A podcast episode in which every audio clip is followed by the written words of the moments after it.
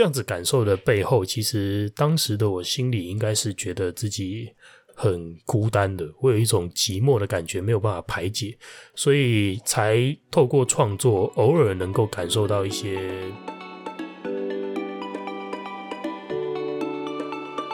Hello，希望我的声音陪你度过这段美好时光，欢迎收听十四号声音。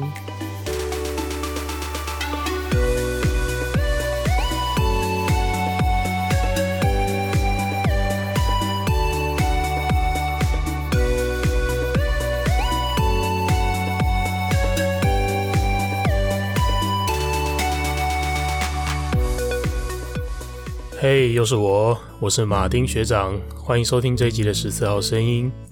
今天要跟大家聊的主题是：嘿，你不开心吗？试试看这个吧。好，是什么呢？呃，我先开门见山的说了，就是希望大家可以尝试创作这件事情。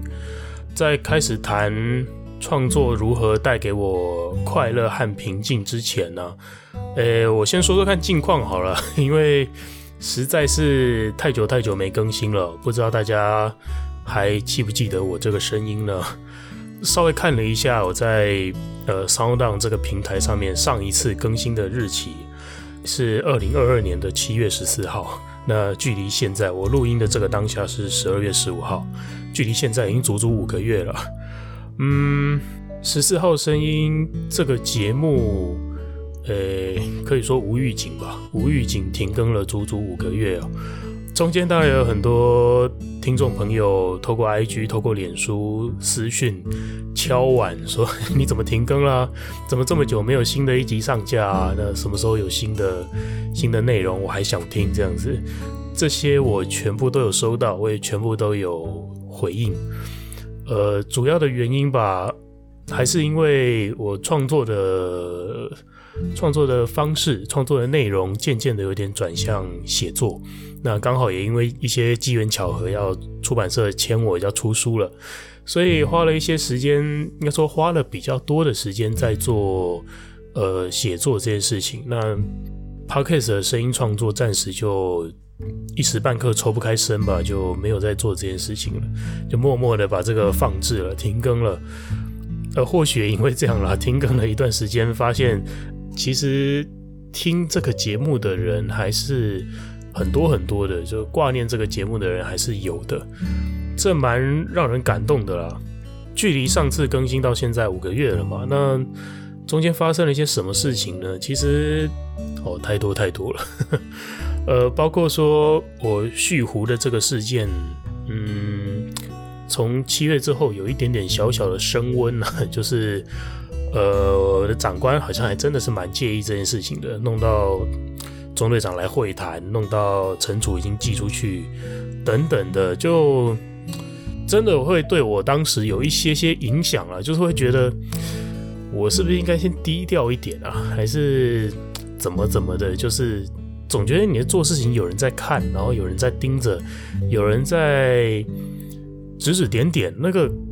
感觉还蛮不好的哦，就是不舒服了，就不舒服，所以呃这件事情有一点点影响。那再来呢，是九月的时候有一篇无名英雄的文章嘛，我那时候写作写了这一篇，然后呃得到大家的疯传，大家很喜欢。那因为这样子，就是呃接触到了出版社的编辑，然后未来吧又多了一个。作家的身份，那因为这次的经验，呃，我有机会受邀，受到我们医疗指导医师的邀请，去紧急救护的一个全国的讨论会，在上面做专题演讲，诸如此类的这些事情，其实它多多少少都会占用掉你一点时间呢，所以创作这件事情稍微就停摆了一下下。呃，那刚刚前面有提到说，把声音创作、声音日记这个形态转向写作了嘛？这件事情其实也，它也让我感觉到说，呃，它令我很快乐，令我很平静。我觉得就诸如此类的这些啦，不管你是用声音，或者你是用书写、用文字，或者是我受邀演讲嘛，去做简报，这些事情其实对我来讲，它都是一种创作。我觉得它都是创作。那为什么创作能够使我快乐呢？那这也是我今天想要推荐创作这件事情给大家的一个主要原因，因为我透过创作，其实我收获了很多的平静，收获了很多的快乐，那也交到了很多的朋友啊。所以我今天想要推荐创作这件事情给大家。那为什么创作使我快乐？它带给我的平静又在哪里呢？我们小小一段间奏过后，来进入今天的主题，一起来跟我谈谈创作吧。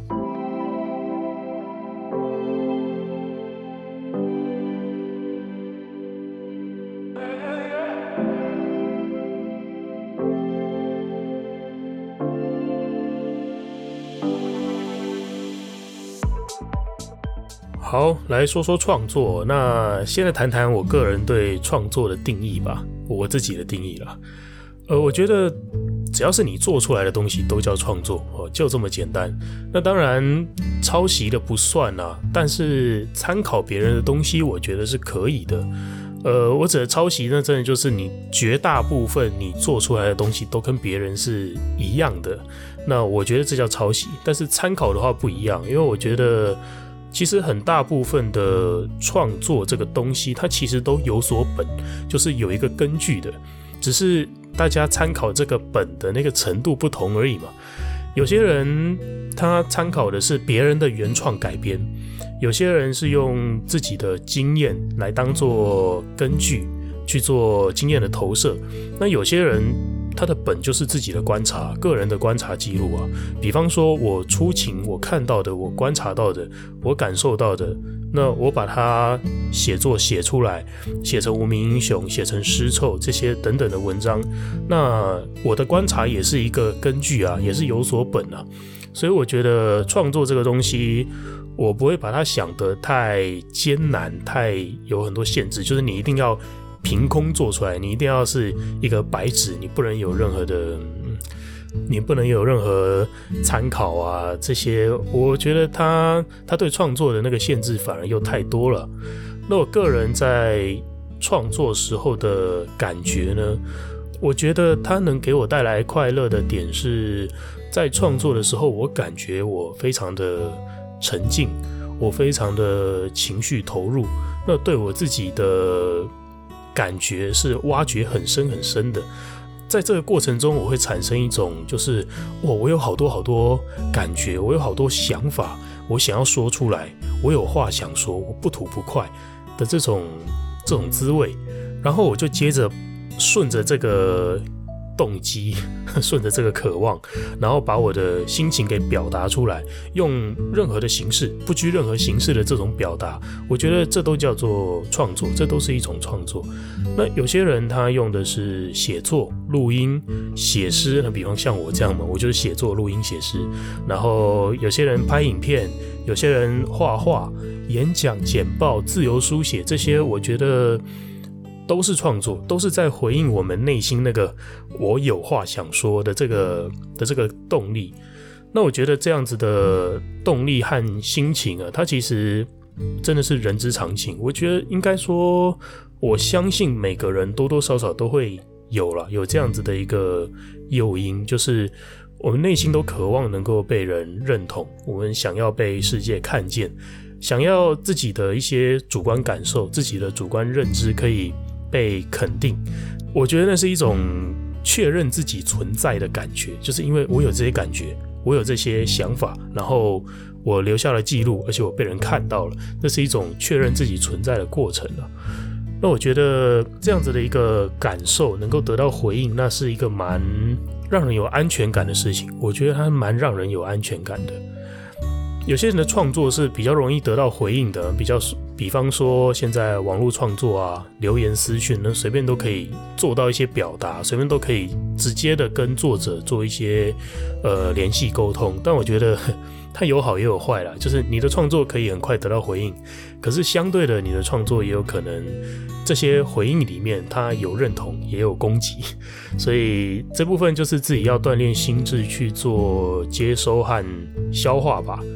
那有些人的创作，他相对的比较不那么容易得到回应，比方说绘画、写诗啊，或者是作词作曲啊，这些，呃，我觉得可能是他表达的比较隐晦，他的情绪内在表达的比较隐晦，那会给人一种曲高和寡的感觉。就是我如果这样子去诠释你的这幅画，我如果这样子去解释你写的这首诗，会不会不是作者的意思？嗯，大家就会担心说会做出一些错误的诠释，或者会做出完全相反的理解，那好像对作者有一些冒犯或者不尊重。进而让让这样子的创作比较不容易得出回应了。那我觉得这是因为这种创作的特性，它本身表达就隐晦了。那懂的人比较少。呃，讲懂吗？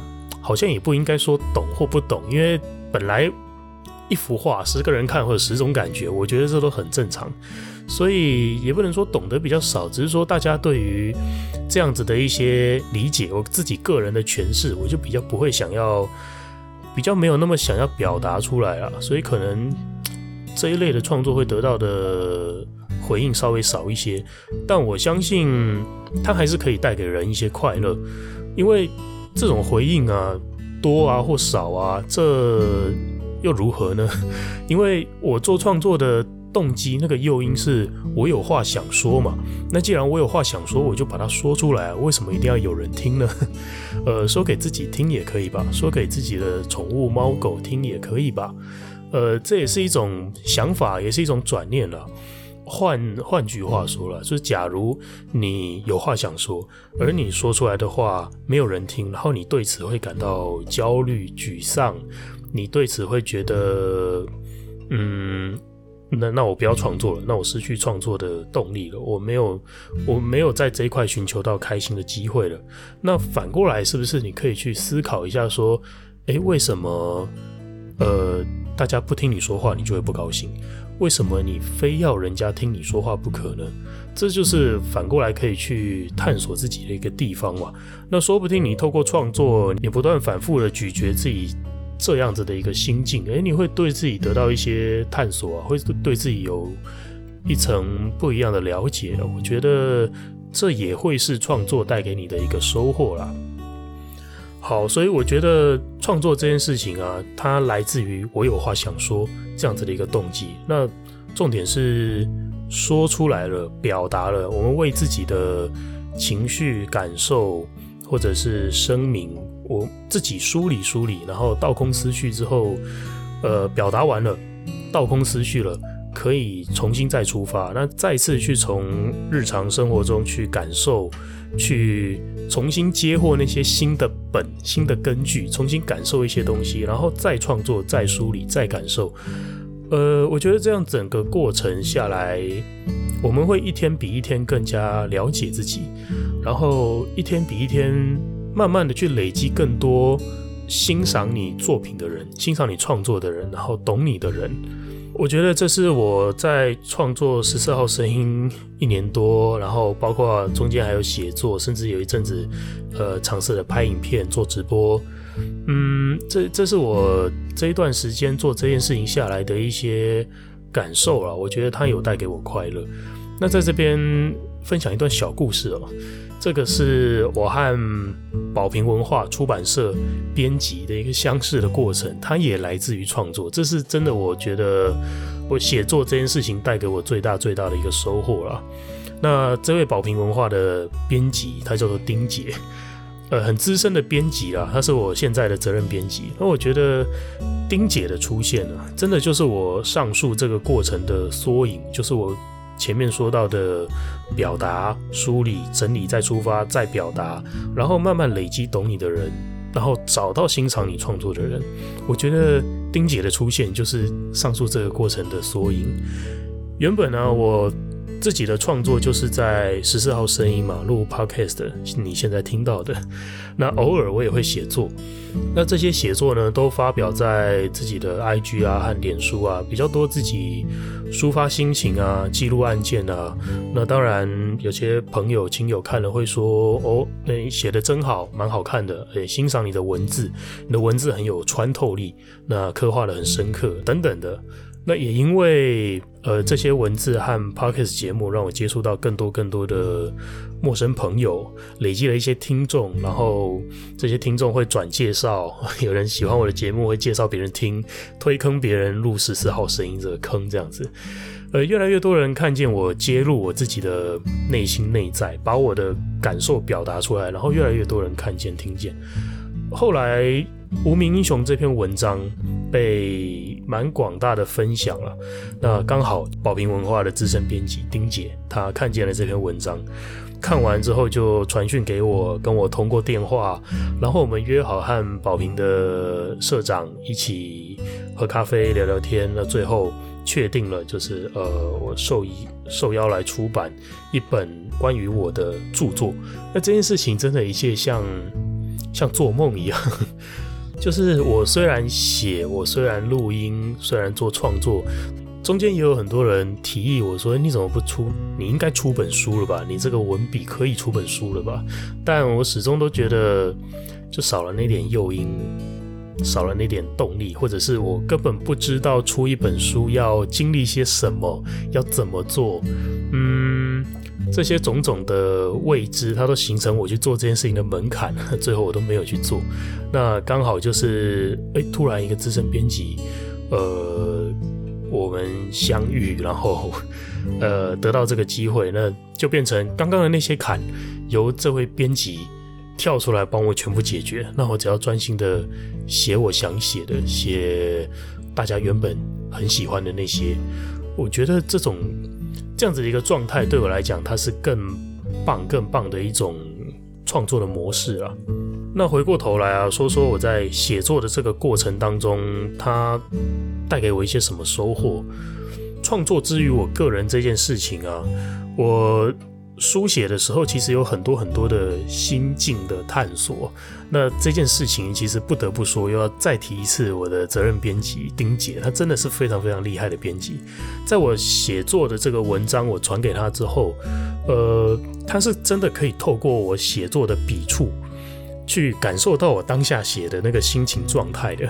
她有几次就问过我说：“就哎，你这边是不是写得很快，有点急吧？”呃，感觉。你描述的这件事情，其实在你心里有很大很大的冲击。它是可以透过我写的文字去感受到，说我怎么就我看待这件事情，我内心深深处的那种感受。它让我感觉，它不仅是把文字从双眼读进去，更是把文字放到内心去品味，把文字看成一个。独立的个体，一个独立的人，不只是一串文字，这样子去去感受我写出来的东西。那我觉得这件事情给我一个非常非常疗愈的感觉，因为当一个创作者的作品能够被人这样子看见，能够被人用这样子程度去品味、去咀嚼，这是一个非常疗愈的事情，很感动、很窝心了。那带给我这样子的感觉。我觉得我在创作十四号声音的早期，有一点，或许哦，或许就是在追求这样子的感觉，在追求那种呃作品，我要被人看见，我要被人呃深刻的品味，我追求这样子疗愈的感觉。那这样子感受的背后，其实当时的我心里应该是觉得自己。很孤单的，我有一种寂寞的感觉，没有办法排解，所以才透过创作，偶尔能够感受到一些，感受到一些听众朋友愿意跟你交流，愿意跟你交换一些想法和心得，让自己内在的这个东西能够被看见、被思索、被品味，诶，心底的这种孤单感可以可以稍微排解一下。我觉得那时候创作有这样子的心情，那到后来。嗯，越创作越多，会慢慢感受到，就算没有得到回应，在我创作的这个当下，我已经深刻的在感受自己的心情，在用文字和声音把这些心情记录下来。那其实它本身就是一种，哦，话说出来了，哦，话讲完我人就舒服了的那种通体舒畅的感觉。我曾经说过，就是，诶，为什么写诗，是因为要。寄情于文字嘛。那我觉得我有很多情绪，我想要表达，那我把它透过文字写出来，呃，情绪在文字里面，那就不会卡在我自己身上了，是一个这样子的感觉。所以我觉得创作就算没有得到回应了，它对于心情抒发也非常非常的有帮助。那因为我自己透过这件事情得到了很大的帮助啦，排解心情啊，呃，一些孤单感啊、忧郁的感觉，可以这样子一扫而空。所以这也是今天这一集想要跟大家分享创作这件事情的一个蛮大的诱因了，希望它可以对你带来一些帮助。所以，假如你觉得孤单，有些心情不好排解，真的很强烈、强烈、强烈的建议你啊，试试看创作吧。任何形式的创作都好，不管你写字啊、录音、画画、演说，甚至有些人有更专门的才艺，比方说拍片、作词、作曲、演唱、演奏，这些通通都是创作。而且后面这些才艺，甚至是把创作提升到了艺术的这个层次，那我也觉得这有够厉害的。总之。心情不好就别闷着，用任何你喜欢的方式去创作，去把你想说的话说出来吧。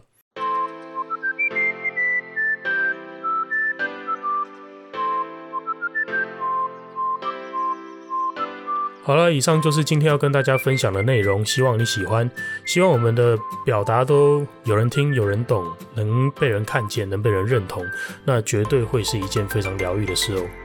好啦，今天就分享到这边。如果有任何话想跟我说，都欢迎私讯我的 IG。喜欢我的节目，也不要忘记跟我分享哦。很开心我的声音能陪你度过这段美好时光。